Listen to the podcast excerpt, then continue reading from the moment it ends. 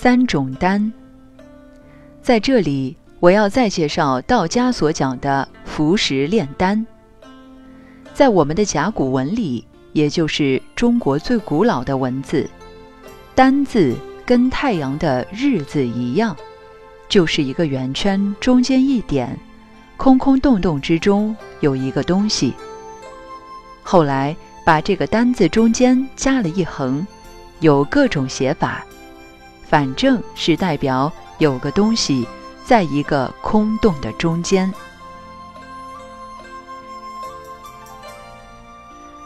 我们晓得，道家有三种丹的分类，所谓天元丹、地元丹、人元丹。我们普通一般打坐做功夫，打通任督二脉、七经八脉，炼精化气、炼气化神、炼神还虚，都是自己做功夫在身体中炼成了人元丹。现在一般练气功的人还做不到，真正炼丹成功的还只是人元丹。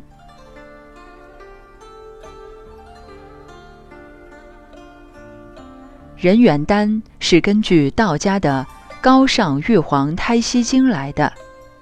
这本经讲到，上药三品就是人本身的精、气、神。我们后世一般打坐修道做功夫，都在搞这个东西。这个就又要扯到明朝的大儒王阳明了。他同朱熹对中国文化影响都非常之大。不过，他同朱熹的路线相反，走的是陆象山这个学派的路线，而且佛道两家他都学过。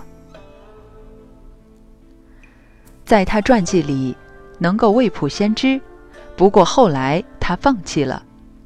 为什么放弃？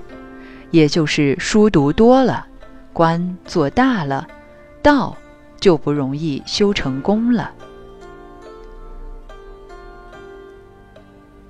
王阳明虽然最后放弃了学道，可是也吹了一句大话。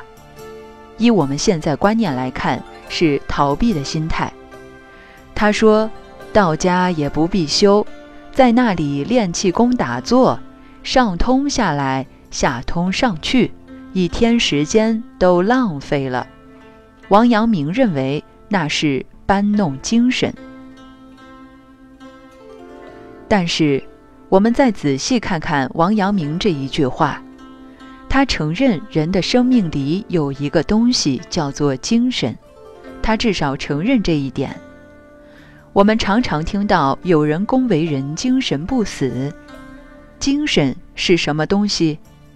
精神是不是一个真东西？这是个问题。